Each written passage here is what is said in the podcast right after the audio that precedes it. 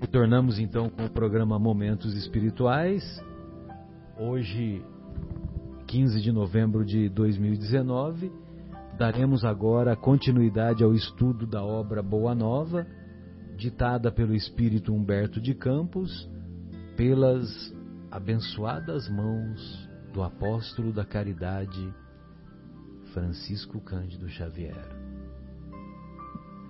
17 anos já completaram que ele, que o nosso querido Chico completou a sua missão. Ô, ô Marcelo, eu até lembrei, eu queria, desculpa, fazer um comentário. Fique à vontade. Que exatamente um, um, no que a gente estava comentando agora há pouco sobre o, o capítulo, né? É, o quanto a importância da né, gente aproveitar a questão né, da, da encarnação e olha que importância, a gente teve a oportunidade de nascer na mesma época que o Chico, né? Nós, nós, nós convivemos, já falamos outras vezes aqui, né? Que coisa importante que foi isso aí, a gente ter né, acesso, igual a senhora falou, quanto uh, aos que mais, né? Os, aos, que, do, aos que mais receberam, né? Que receberam que, é, auxílio, deles mais será cobrado, né? Então, assim, nós recebemos muita coisa, foi uma oportunidade maravilhosa, né? Ter esse contato com o Chico. É, e a nossa querida Sônia conheceu o Chico face to face. Ah, né? é? Que, é, que legal. conta aí então, Sônia, conta aí pra gente.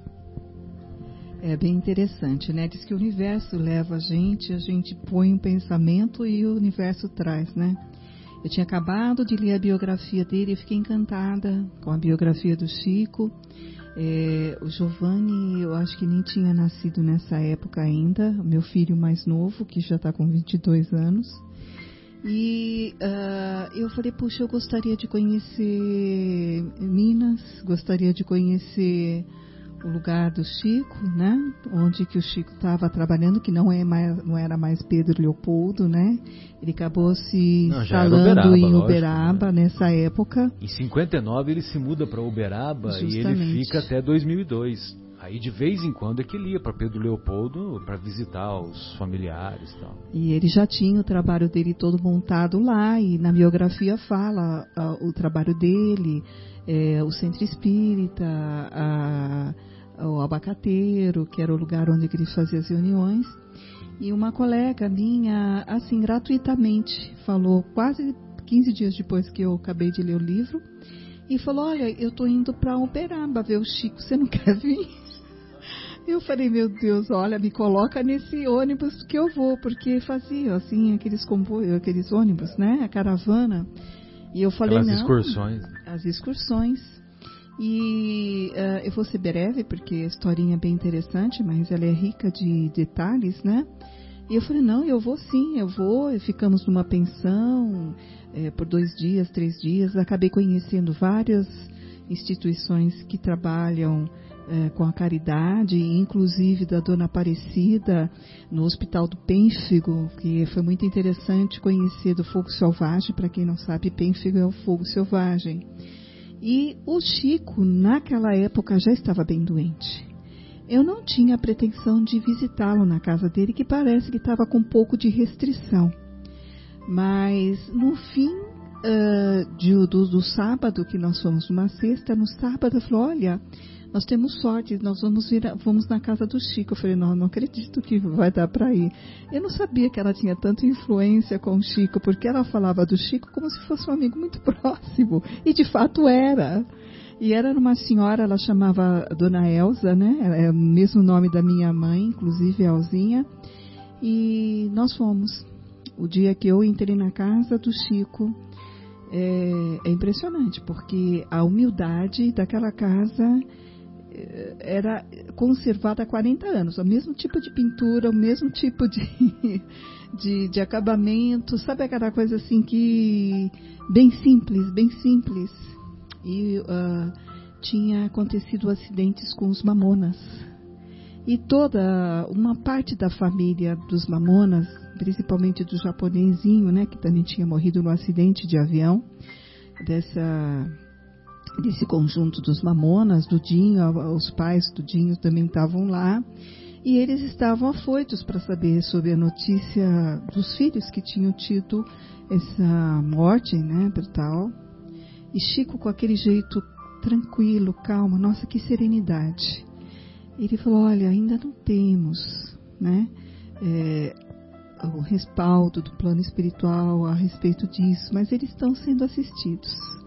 Eles estão sendo assistidos, eles estão sendo é, trabalhados com a equipe espiritual, mas nós não sabemos, não temos como passar mais notícias do que isso, né?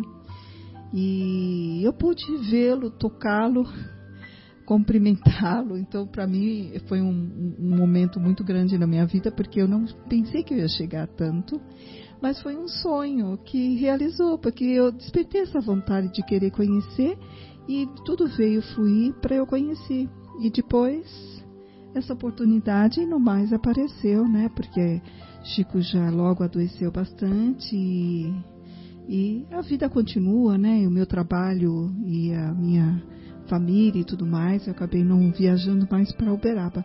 Mas foi sim, eu conheci ele e vou te contar, é uma figura contagiante, encantador, uma humildade. Eu não sirvo para lavar os pés onde esse homem pisou, mas eu agradeço tanto de oportunidade de ter visto e vê-lo. É isso aí, minha história foi breve. Ah, que legal, emocionante, né? Parabéns, que bom, Deus abençoe. Muito bem, então vamos dar continuidade ao estudo da obra Boa Nova, hoje com, através do, do estudo do capítulo 10, intitulado O Perdão.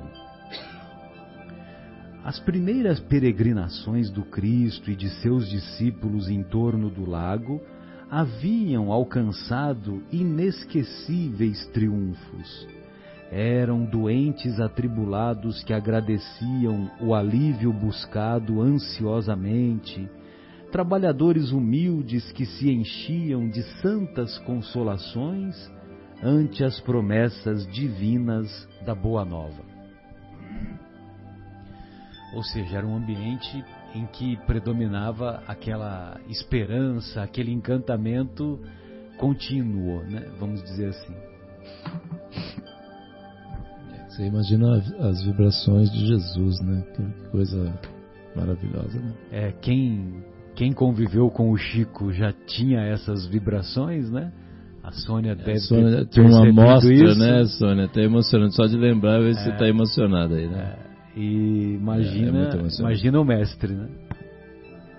Aquelas atividades, entretanto, começaram a despertar a reação dos judeus rigoristas que viam em Jesus um perigoso revolucionário. Olha só, começou a mexer com, a, com aquela vidinha dos, dos fariseus, dos sacerdotes, né? Que eles estavam lá naquela zona de conforto, é, né? Tirar eles da zona Ó, tá de chegando é aqui mesmo. um é que nem o mal comparando, né? E peço para Sônia tapar os ouvidos é que nem o que o técnico do Flamengo está fazendo atualmente, né? Porque o técnico do Flamengo está tá, tá revolucionando, entre aspas, né, o futebol brasileiro, é, tirando da zona do conforto os, os, os técnicos dos outros clubes, né? Que só jogavam defensivamente, entendeu?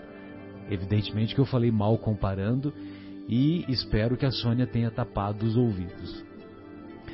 Aquelas atividades, entretanto, começaram a despertar a reação dos judeus rigoristas, que viam em Jesus um perigoso revolucionário. O amor que o profeta Nazareno pregava vinha quebrar antigos princípios da lei judaica.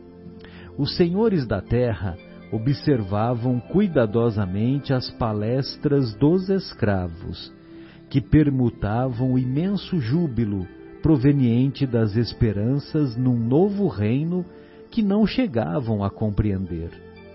Os mais egoístas pretendiam ver no profeta generoso um conspirador vulgar que desejava levantar as iras populares contra a dominação de Herodes. Outros presumiam na sua figura um feiticeiro incomum que era preciso evitar.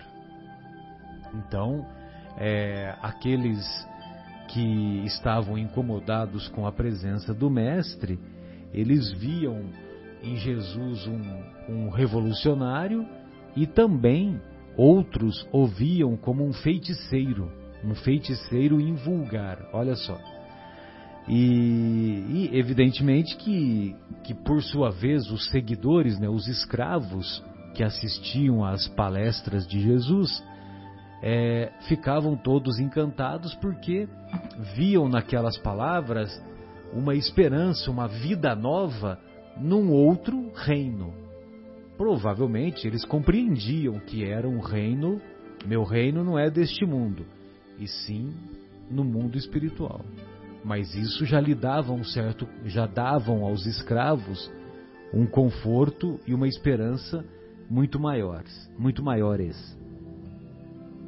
Foi assim que a viagem do mestre a Nazaré redundou numa excursão de grandes dificuldades, provocando de sua parte as observações quase amargas que se encontram no Evangelho com respeito ao berço daqueles que o deveriam guardar no santuário do coração.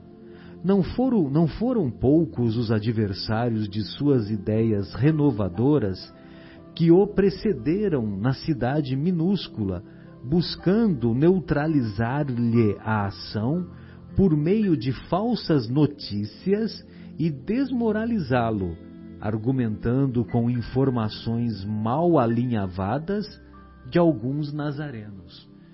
É, se todos nos recordarmos, basta pegar o, o, o, Evangelho, eu não me lembro se é no Evangelho de Mateus, eu acho que é no Evangelho de Mateus, que Jesus vai fazer uma pregação lá em Nazaré, onde ele cresceu, e lá em Nazaré ele chega lá na, na, na sinagoga, faz a pregação e as pessoas começam a atacá-lo. Começam a atacá-lo e colocaram ele, expulsaram-no da cidade. Imagina, né? Onde ele cresceu, onde tinha certamente alguns amigos, amigos dos seus pais, etc, né? Afinal de contas, Nazaré naquela época era uma comunidade muito, muito simples, muito pequena. E, e, e, e a, a ameaça foi tanta que por pouco ele já não foi morto ali mesmo. Olha só o nível que chegou. E certamente o, o evangelista até escreve, né, que como não era chegado a sua hora, ele ele conseguiu, é, vamos dizer assim, se livrar daquela situação embaraçosa, né? Jesus sentiu de perto a delicadeza da situação que se lhe criara com a primeira investida dos inimigos gratuitos de sua doutrina, mas aproveitou todas as oportunidades para as melhores ilações na esfera do ensinamento.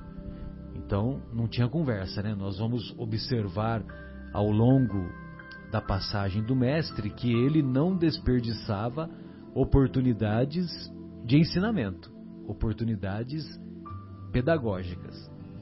E, e no, no, parágrafo anterior, você, pois não. você repara lá que assim, é, o, o, pessoal do contra, né, vamos dizer assim, lá, buscando neutralizar-lhe a ação por meio de falsas notícias e desmoralizar. É, já tinha fake news lá já naquela tinha época. Né? fake news, exatamente o que eu pensei. Você vê que assim, e, e desmoralizar, né? Que é, são sempre as mesmas, a mesma as mesmas estratégia. estratégias, é, né? Estratégia, a, a estratégia das trevas é, é a mesma. Absolutamente. A desmoralização e as falsas notícias. Falsas notícias. Impressionante, bem lembrado, viu, João? Você vê como que o evangelho é atualíssimo, né?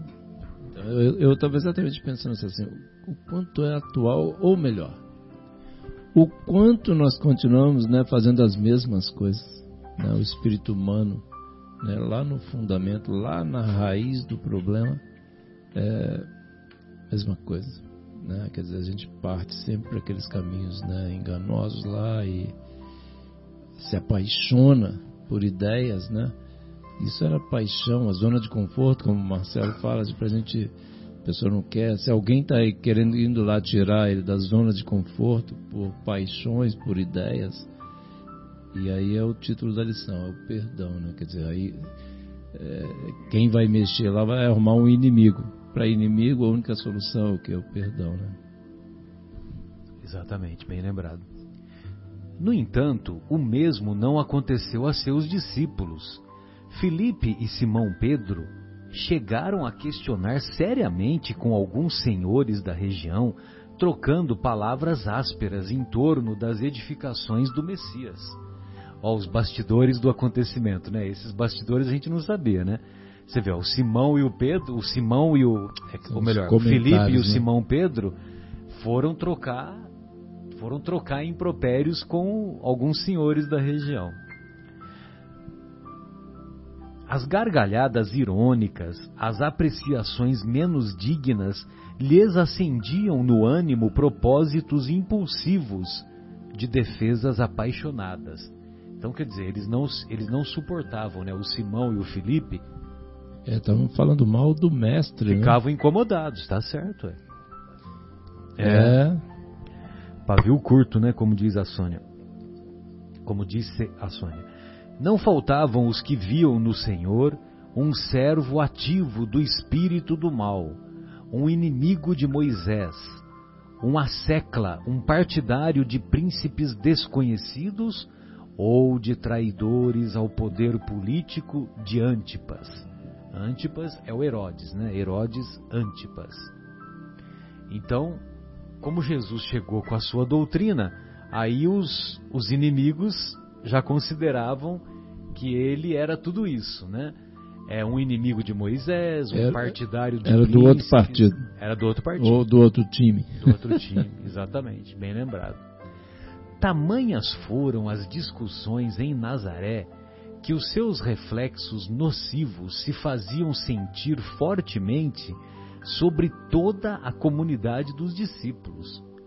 Pedro e André advogavam a causa do Mestre com expressões incisivas e sinceras. Tiago aborrecia-se com a análise dos companheiros. Levi protestava, expressando o desejo de instituir debates públicos, de maneira a evidenciar-se a superioridade dos ensinos do Messias em confronto com os velhos textos. Jesus compreendeu os acontecimentos e calmamente ordenou a retirada, afastando-se da cidade com tranquilo sorriso. Não obstante a determinação e apesar do regresso a Cafarnaum, a maioria dos apóstolos prosseguiu em discussão estranhando que o mestre nada fizesse, reagindo contra as envenenadas insinuações a seu respeito. Impressionante, né, Guilherme? É que só se calou, né? É. Daí a alguns dias, obedecendo às circunstâncias ocorrentes naquela situação, Pedro e Filipe procuraram avistar-se com o Senhor, ansiosos pela claridade dos seus ensinos. É, como vimos, Pedro e Filipe foram os que mais se incomodaram com a atitude passiva, né, vamos dizer assim, aparentemente passiva do mestre. Mestre, chamaram-vos servo de Satanás e reagimos prontamente dizia Pedro com sinceridade ingênua. Olha só, Pedro, que era um dos mais velhos, né? Sinceridade ingênua. Se Pedro era considerado um ingênuo ou sincero, que será nós, né? Que será de nós, né? Observávamos que por vós mesmo nunca oporíeis a contradita, ajuntava Filipe, convicto de haver prestado excelente serviço ao Mestre bem-amado. E por isso revidamos aos ataques com a maior força de nossas expressões. Não, não obstante o calor daquelas afirmativas, Jesus meditava com uma doce placidez no olhar profundo, enquanto os interlocutores o contemplavam ansiando pela sua palavra de fraqueza, ou melhor, de franqueza, ansiando pela sua palavra de franqueza e de amor. Afinal, saindo de suas reflexões silenciosas, o mestre interrogou. Olha só, mais uma vez, ele vai começar as explicações fazendo perguntas para os interlocutores. Só os grandes mestres fazem isso, né, João? É porque nesse momento ele vai puxar pelo raciocínio, né, para as pessoas pararem e refletirem sobre o que estão falando. Senão ele não tem oportunidade, né? já chega direto e acaba não, a, a, a, o aprendizado, a lição não atinge o objetivo. O objetivo é, é mais ou menos como você se lembra que antes da palavra do bom, da parábola do bom samaritano, que o doutor da lei se aproxima de Jesus e pergunta: Mestre, o que é preciso que eu faça para alcançar a vida eterna? Aí Jesus responde. Responde com outra indagação: né? O que está escrito na lei? Como lês? Ele faz duas perguntas né, para o doutor da lei. Pois não, Lu, pois não, Sônia, desculpe. É, até esse momento a gente presencia é, duas atitudes, né? A, todos os discípulos, os apóstolos, é, emocionalmente abalados, é, queriam refutar e contestar todos os ataques né, ao mestre querido, com certeza na defensiva, e o comportamento racional do mestre. Porque o mestre ele não se deixou envolver nos sentimentos de, de revolta, e isso acho que é muito importante porque a gente se envolve muito pelos sentimentos de revolta. Nosso emocional se abala muito fácil. E é aí que nós nos perdemos várias vezes, em várias encarnações. E chegamos até o limite, infelizmente, de, de é, proceder com atrocidades, né? Na violência. A violência verbal, a violência física, a violência de todos os tipos. E agora a gente, essa resposta que Jesus vai dar na continuidade da leitura, até só essa resposta já poderia terminar. Encerrar o capítulo. Encerrar o capítulo, porque ele tinha compreensão do que nível de espíritos ele estava lidando. Compreensão plena. Então, eh, você poderia dar a resposta aí que Sim, perguntou? Vamos voltar a pergunta de Jesus para os discípulos, né? Afinal, saindo de suas reflexões silenciosas, o mestre interrogou: Acaso poderemos colher uvas nos espinheiros? Eu acho que isso responde. Ele sabia com quem lidava, ele sabia que ele não iria conseguir ter fruto nenhum, seriam aqueles debates infrutíferos e que só iriam dar caos e dar a situação, mas ele não deixou de dar o exemplo vivo, né? De paciência, de resignação e de tentar deixar lá a sua palavra, que eu acho que é, tanto é que isso foi tão verdadeiro que a palavra dele hoje está no, no, no mundo inteiro, né? Passou daqueles daquelas fronteiras né, da Palestina e, e, se espalhou, porque a verdade é uma só, né? Ela se espalha, ela é forte, ela não tem barreiras que possa desmontá-la, né? E, e Jesus conseguiu vencer essas barreiras através do amor e do exemplo. Pois não. Marcelo, dá licença. Uh, queria aproveitar, né, senhora? A gente estava conversando aqui no intervalo e eu acho que é bem é, isso, é, é, esse ponto, né, quando Jesus diz lá: acaso poderemos colher uvas nos espinheiros?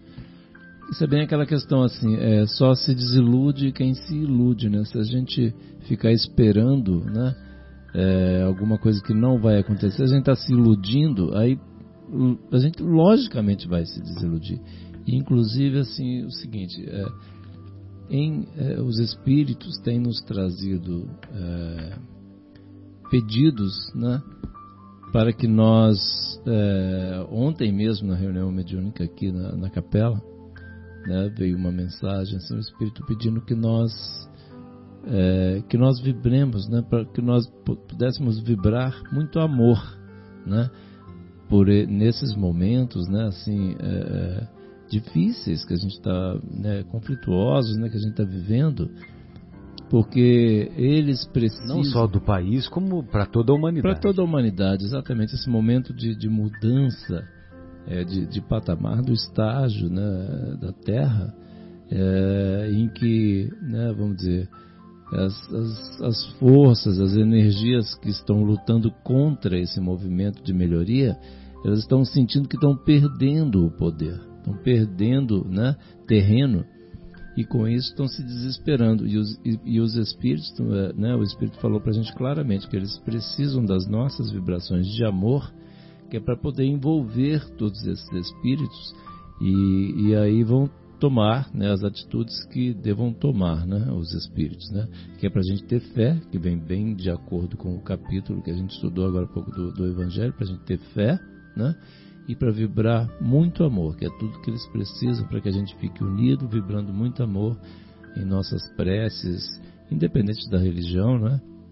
para que todos nós vibremos muito, muito amor, muita paz, né? como a Sônia também pôde presenciar ontem também na, na reunião, né, Sônia? Acaso poderemos colher uvas nos espinheiros? De modo algum me empenharia em Nazaré numa contradita estéril aos meus opositores. Contudo, procurei ensinar que a melhor réplica é sempre a do nosso próprio trabalho, do esforço útil que nos seja possível. Nesse particular, não deixei de operar na minha esfera de ação de modo a produzir resultados a nossa excursão à cidade vizinha, tornando-a proveitosa, sem desdenhar as palavras construtivas no instante oportuno. De que serviriam as longas discussões públicas insadas de doestos e zombarias? Doestos e zombarias? Ao termo de todas elas, teríamos apenas menores probabilidades para o triunfo glorioso do amor e maiores motivos para a separatividade e odiosas dissensões. Doestos é afronta, ataque, injúria, insulto. Insa, insados de, ok, insados de acusações e zombarias, né? Tá legal.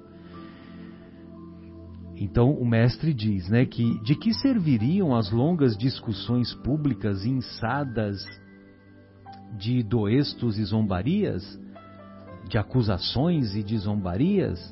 Ao termo de todas elas, teríamos apenas menores probabilidades para o triunfo glorioso do amor e maiores motivos para a separatividade e odiosas dissensões.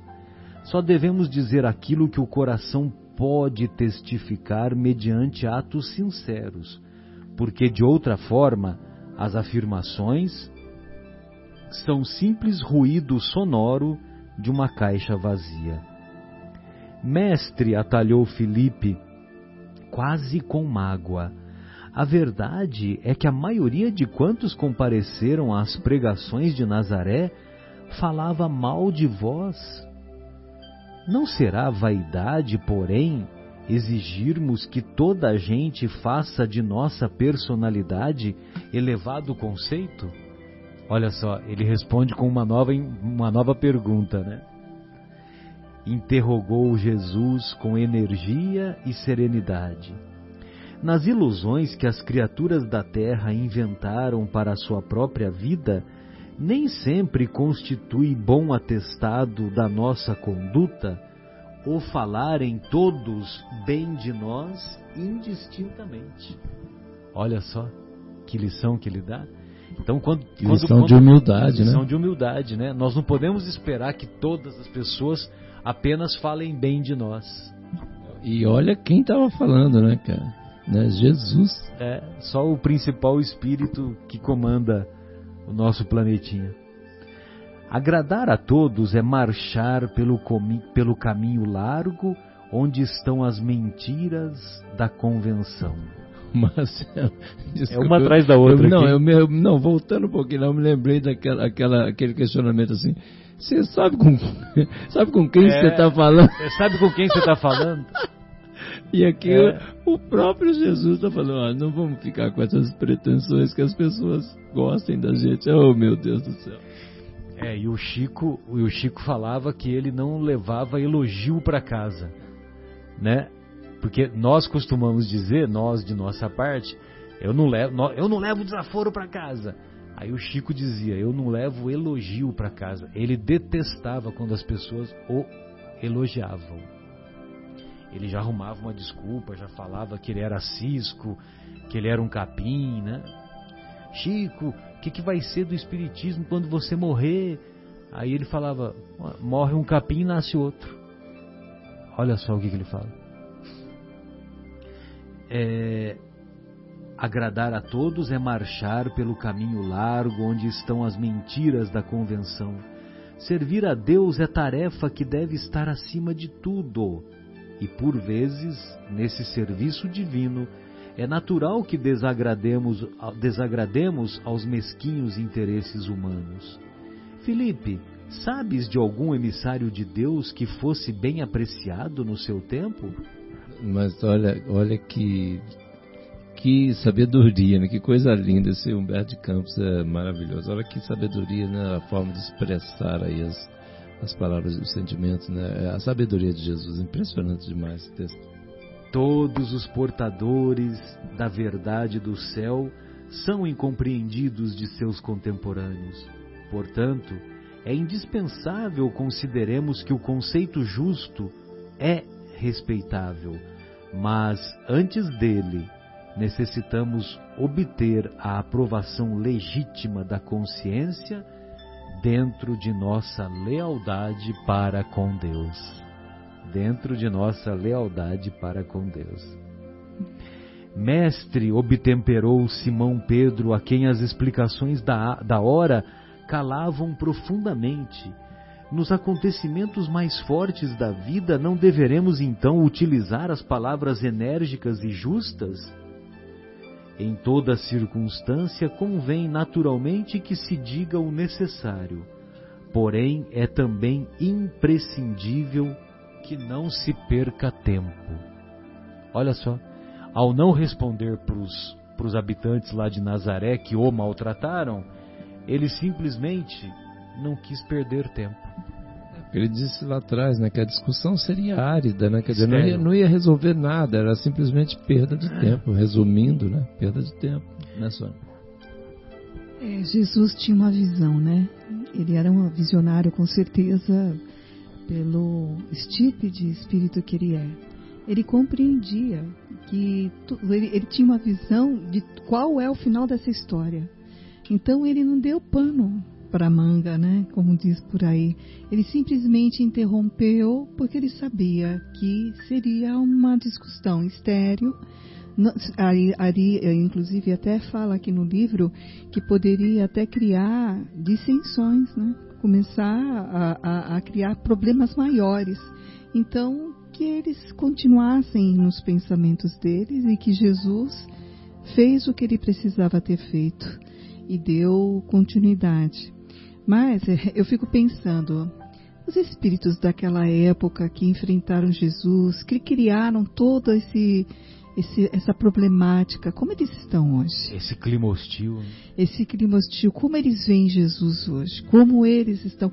Então eu fico pensando uh, que todos aqueles que tiveram a condição de conhecer Jesus já se redimiram. Eu acho que já se redimiram. E redimiram também. porque cedo ou tarde eles iriam entender a missão de Jesus e iriam compreender a mesquinhez deles, a, a pequenez deles.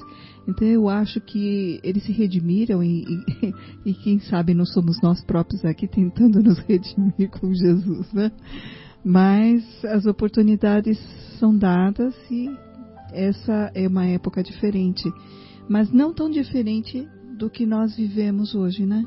Nós estamos vivendo uma situação semelhante é, com a criações de fake news, de problemáticas. Hoje a gente vivencia a situação política, inclusive do Brasil, né, que nos angustia muito. Esse, esse enfrentamento, né? né? nós contra eles, essas esse, coisas aí. Justamente esse enfrentamento é, e, e, a gente tem que agir como Jesus, né? Procurar perdoar, né? Procurar perdoar, orar por eles que estão nesse caminho equivocado, né? e tentar através de, com a paz, com amor, sem violência, sem né, a, a, assim, a, como se diria, ser austero, né, com dureza do coração, mas com um comportamento de forma pacífica, como a gente já conseguiu um intento de forma pacífica no Brasil inteiro, a gente pode conseguir outros, né? E tudo de forma pacífica, como Jesus. Né? Deixando transparecer que as elucidações não lhe satisfaziam plenamente, Felipe perguntou: Senhor, vossos esclarecimentos são indiscutíveis. Entretanto, preciso acrescentar que alguns dos companheiros se revelaram insuportáveis nessa viagem a Nazaré. Uns me acusaram de brigão e desordeiro, outros de mal, mal entendedor de vossos ensinamentos. Se os próprios irmãos da comunidade apresentam essas falhas, como há de ser o futuro do Evangelho? O mestre refletiu um momento e retrucou: Estas são perguntas que cada discípulo deve fazer a si mesmo. Todavia, com respeito à comunidade, Felipe, pelo que me compete esclarecer, cumpre-me perguntar-te se já edificaste o reino de Deus no íntimo do teu espírito. É verdade que ainda não, respondeu hesitante o apóstolo. De dentro dessa realidade, podes observar que, o nosso, que se o nosso colégio fosse constituído de irmãos perfeitos, teria deixado de ser irrepreensível pela adesão de um amigo que ainda não houvesse conquistado a divina edificação. Ambos os discípulos compreenderam e se puseram a meditar enquanto o Cristo continuava. O que é indispensável é nunca perdermos de vista o nosso próprio trabalho, sabendo perdoar com verdadeira espontaneidade de coração. Se nos labores da vida um companheiro nos parece insuportável, é possível que também algumas vezes sejamos assim considerados. Temos que perdoar aos adversários, trabalhar pelo bem dos nossos inimigos, auxiliar os que zombam da nossa fé. Nesse ponto de suas afirmativas, Pedro atalhou-o, dizendo: Entretanto, para perdoar não deveremos aguardar que o inimigo se arrependa? E que fazer na hipótese de um malfeitor assumir a atitude dos lobos sob a pele da ovelha? Pedro, Pedro, o perdão não exclui a necessidade da vigilância, como o amor não dispensa a necessidade da verdade. A paz é um patrimônio que cada coração está obrigado a defender para bem trabalhar no serviço divino que lhe foi confiado. Se o nosso irmão se arrepende e procura o nosso auxílio fraterno, amparemo-lo com as energias que possamos despender, mas em nenhuma circunstância cogites de saber se o teu irmão está arrependido. Esquece o mal e trabalha pelo bem quando ensinei que cada homem deve conciliar-se depressa com o adversário, busquei salientar que ninguém pode ir a Deus com um sentimento de odiosidade no coração. Não poderemos saber se o nosso adversário está disposto à conciliação. Todavia, podemos garantir que nada se fará sem a nossa boa vontade e pleno esquecimento dos males recebidos. Se o irmão infeliz se arrepender, estejamos sempre dispostos a ampará-lo e a todo momento precisamos e devemos esquecer o mal. Pois não? Não, Marcelo, é, no início dessa É sensacional essa frase. É impressionante. Quando ele diz assim, Pedro, o perdão não exclui a necessidade da vigilância. Né? Quer dizer, assim, a gente perdoar não significa que a gente tem que abaixar a guarda e ficar, vamos dizer, e deixar as coisas acontecerem é. de qualquer jeito. Não é assim. Exatamente. Né? A gente tem que entender direito, né, Marcelo? Exatamente. Ainda mais quando você está diante de um inimigo, de um opositor, melhor dizendo, e esse opositor pode lhe cravar um, uma, um punhal nas costas. É, pode partir para agressões maiores e afetando outras pessoas, inclusive, né? Quer dizer, a gente tem que ficar atento, né? A vigilância é importante. A gente não, como a, a Sônia disse, disse agora mesmo, quer dizer, que Jesus não entrou naquela vibe. A gente não pode entrar nessa vibração, que igual coisas que a gente estava comentando um pouco antes do programa sobre, sobre, coisas de futebol, né? Que por exemplo são coisas tão terríveis, né? Que a gente vê de torcidas, uma coisas sim, sim. lastimáveis, né? Quer dizer, que tristeza, né? A pessoa se vai lá para ver um esporte, se, se divertir, de repente vira aquela loucura lá de violência, uma coisa impressionante, não Não tem cabimento. Isso. Não tem cabimento.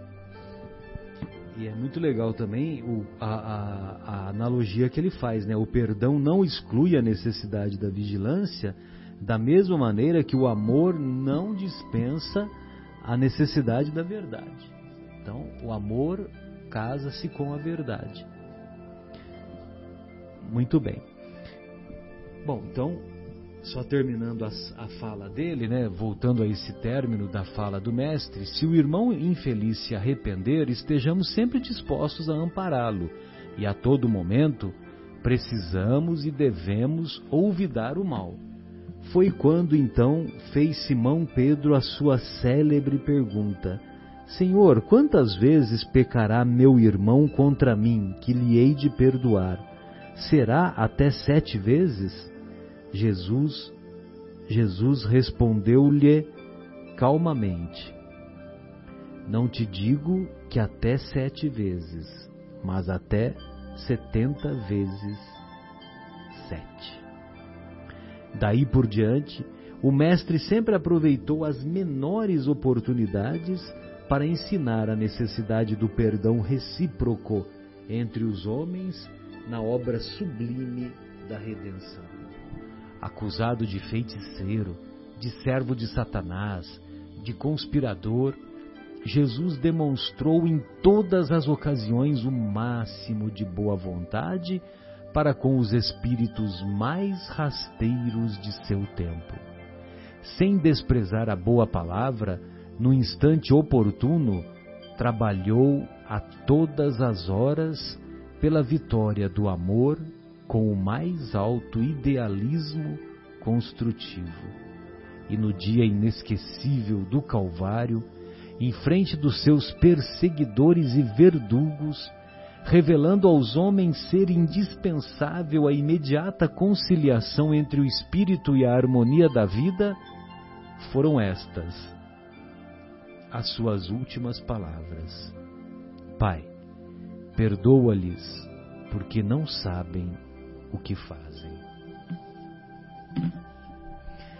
Meu Deus, né? Impressionante, né? Que acho que nem tem muito o que comentar, né? Porque é uma grandeza de princípios baseada na sua própria trajetória, na trajetória de trabalho, de dedicação, de esforço permanente pelo bem comum que, que a sua própria atitude ela não entrava em, em contradição com os seus ensinos. Né? É, isso, essa afirmação né, é um reflexo né, da grandeza daquela alma. Né? Quer dizer, Jesus é, como você mesmo disse uma vez aí, né, Marcelo, assim, é que o, as religiões acabam confundindo, né, chamando Jesus de Deus, né? E assim, é que Jesus está tão lá, tão lá que não tem problema chamar de Deus, porque ele está tão acima, né, de nós, né? Olha, olha, olha o tipo de, de, de, de colocação numa situação, olha onde ele estava, como ele responde é coisa assim já de quem já está jungido, né? já está unido a Deus. Então, não, não é problema nenhum se confundir, enfim. Mas, nossa, é grandioso demais, não tem palavras para descrever essa, essa passagem. Nós temos que aprender a não sentir mágoa, a não levar esse sentimento, que é um lixo mental mesmo, para dentro de casa, a não levar melindres, porque se você se sentir magoado, você comprou, você comprou a ofensa. E, e fica difícil depois você tentar abrir os olhos e limpar seu coração e pôr na mente a, a, o perdão. Mas se você não se envolver com a mágoa ou com o melindre, olhar o irmão como aquele que está passando por uma dificuldade e que de repente acabou se respaldando alguma ira, alguma contrariedade em cima de você, se você usar uma outra ótica, você não leva a mágoa para dentro de si. E se você nunca se sentiu magoado, você não tem o que perdoar aquilo que você nunca se sentiu ofendido. Eu achei interessante uma frase que eu cheguei a ver é, recentemente, que eu não perdoo ninguém. Mas por que você não perdoa? Porque eu nunca me senti ofendido ou magoado por ninguém. Então, de repente, é uma lição para nós. É o próprio Gandhi, né? O Gandhi né? disse isso. É numa, numa entrevista a um repórter lá. É, eu estava é, tentando é, procurar agora e você achou. É. Então, você vê que, é, que espírito sublime, né? Se você não se sente ofendido, você não leva a mágoa para dentro de si. Então, o perdão é, é também não se deixar envolver pela situação que te deixe ferida. Então, o que, que a gente deve fazer? Trabalhar, um trabalho interior constante. É um trabalho interior constante e a melhor posição de entendimento é se colocar no lugar do seu opositor. O que eu faria se eu tivesse no lugar dele? Se eu estivesse passando pelos problemas que ele está passando? Se eu estivesse passando pelas angústias? Porque às vezes ele tenta, de alguma forma, pedir um socorro agredindo, né? Agredindo, ele está pedindo socorro, eu não estou bem. Então, às vezes a gente tem que ler entre linhas, não é fácil. Mas nós temos que aprender a ler entre linhas. E Jesus lia nossas mentes e entendia os nossos limites e as nossas dificuldades. Então, para Jesus, Jesus nunca se sentiu ofendido. Por isso que ele nos perdoou e perdoa sempre, porque ele entendia a nossa fraqueza e a nossa natureza. A nossa natureza ainda, como foi muito bem falado aqui, de espíritos rasteiros. Você imagina espíritos rasteiros? que luz tem um espírito rasteiro. É bem nós mesmos, meia boca, né? Então acho que a gente poderia até fazer inclusive dois exercícios, né? Um, nos colocarmos na posição do, do outro, né? Do, do, do nosso próximo, e a outra, o outro exercício é, é assim, como é que Jesus faria se estivesse na nossa posição, não na posição do outro? Perfeito. Dois exercícios. Perfeito. Né? Então aí com isso e, é, e, isso a gente vai exercitando, quer dizer, isso não, aí voltando àquela mensagem que nós lemos na primeira parte lá, né, que a gente usa de exemplos as grandes figuras né, do cristianismo, como é que esses irmãos fizeram? Eles não nasceram prontos, tanto que assim, olha o que que Paulo fez, olha o que que Pedro fez, olha o que que Madalena, o que que passou, e olha onde chegaram.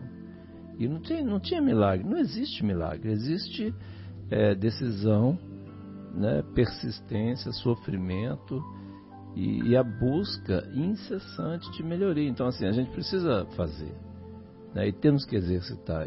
Ora, vamos nos colocar na, na, na posição do próximo, e ora, vamos analisar como é que Jesus faria se estivesse na situação que eu estou vivendo agora, né, Sônia? É verdade, porque se a gente colocar na posição do próximo, a gente desarma esse, ele está frágil, perdeu o emprego, está numa situação sem, eh, talvez financeira caótica, problemas familiares, de saúde. E, e às vezes o comportamento não é pedir ajuda, é ser agressivo, né? A gente percebe que uma criança não está bem quando ela fica agressiva. E a gente vai buscar, sempre tem alguma coisa errada. A criança agressiva, lá fora, ela está presenciando algo dentro do, da comunidade dela, do meio dela, e que ela tenta uh, dar um, um, grito de alerta. E a gente fala, nossa, que menino mal educado, ou que menina mal educada, de onde que veio essa educação? Ou a gente poderia fazer um outro questionamento, o que está acontecendo para essa criança reagir dessa forma? Uhum. Por que, que ela está assim? Algo não está bem. Então, quando a gente começa a mudar a ótica, a gente começa a acessar, a, a alicerçar é, problemáticas e aí a gente vai ver que o mal está muito mais longe do que a gente possa imaginar, mas sim um distúrbio de comportamento por alguma dificuldade para ser lidada. E o perdão, aí nesse momento, ele, ele, ele vem de uma forma bem natural. Ele desliga essas coisas todas. Justamente, desliga. Né? E, e aí, por exemplo, tem outra coisa que eu estava pensando aqui também, rapidamente, Marcelo, para a gente encerrando aqui, pro, caminhando para o encerramento mas assim, uma coisa que eu estava pensando aqui, né, todas essas questões, se a gente parar, por exemplo, quanta, quanta incitação às situações de violência né, que a gente vê na mídia em geral, né, se a gente parar para pensar, quantas coisas né, parecem de um, né, usando aquela coisa do, de um time ou do outro, né, aparecem coisas incitando a violência. E aí é, é uma coisa que inclusive eu tenho feito ultimamente assim, né, é, para me, para me, vamos dizer, para filtrar essa questão. A hora que começa assim, eu nem vejo, não vejo, eu não vejo porque assim, isso vai despertar sentimentos é, ruins dentro de mim. E depois vai me dar isso que você estava falando, aí vai me dar um trabalho enorme para me reequilibrar. Aconteceu outro dia, essa, anteontem. Eu estava é, Fui de repente peguei no Twitter, sei lá, uma coisa que eu fui, peguei li uma coisa sem querer, porque eu não estou lendo. Chega algumas coisas assim, eu já pelo, pelo que está lendo, começo eu não leio. Passo, passo, não, não vejo, não, não pego. Eu comecei a ler um pedaço. Eu, sabe que eu, só no dia seguinte que eu fui conseguir me reequilibrar, Sônia, amigos. Porque assim, e a gente precisa estar tá atento a isso. É questão da vigilância lá, né, Marcelo? A gente per, perdoar, mas a gente tem que estar tá vigilante. Porque assim, é, é, essas incitações têm sido muito frequentes, a gente, né? Então a gente tem que tomar muito cuidado, e, igual o Espírito pediu, vibrar muito amor, muita paz, muita serenidade, porque todos nós, todos, tanto nós como eles, todos somos filhos de Deus. Todos nós nos salvaremos, porque Jesus falou que nenhuma das ovelhas se perder. Né? Então vou aproveitar e dar uma boa noite a todos, uma boa semana, fiquem com Deus. Só acrescentando, né, João, que o, o mal não merece comentário, né? Então a gente vale a pena nós, lógico que nós temos que, que como, como nos orienta o Paulo de Tarso, nós devemos ler de tudo e, e saber escolher aquilo que é útil, aquilo que é proveitoso. Né? Boa noite a todos, muito obrigado pela agradável companhia, por mais essa oportunidade de estudo, por essa mais por mais essa oportunidade de aprendizado. Obrigado, Sônia. Venha mais vezes. Obrigado, João. Obrigado, Guilherme. Um abraço a todos os estimados ouvintes. Um abraço, Jaime. Um abraço, Bruno. Um abraço aos 25 vizinhos de cima, aos 25 vizinhos de baixo. Boa noite a todos. É muito gratificante. Fiquei muito, muito contente pela acolhida. João, Marcelo e o Guilherme. É, eu só gostaria de deixar aqui um recado para que todos nós orássemos. Orássemos pela paz, pela harmonia do planeta, orássemos pela, pela nossa condição política, para que a espiritualidade desse o acesso necessário, para que possamos trazer com as nossas orações a harmonia necessária para o equilíbrio do planeta. A oração é força, pedi obtereis, buscai e achareis. Jesus nos deixou esse caminho para nós. Vamos utilizá-los porque hoje se faz necessária essas ferramentas da oração para a paz mundial. Fiquem com Deus. Um beijo no coração de vocês. E aqui é o Guilherme se despedindo. Um abraço especial para os nossos amigos da Umbanda. Hoje é o Dia Nacional da Umbanda. Eu estava pesquisando aqui o dia da proclamação da República, né? E estava ouvindo o programa dos nossos amigos evangélicos também anteriormente, falando da que eles, eles estão percebendo a consolidação das reuniões, das religiões, né, é, em nome de Jesus, e que o movimento está muito forte, e é isso mesmo. Então a gente tem que qualquer que seja a religião, orar, estar tá vigilante, ter fé e, e é isso aí. Sexta-feira que vem tamo junto. Um abraço a todos. Tchau, tchau.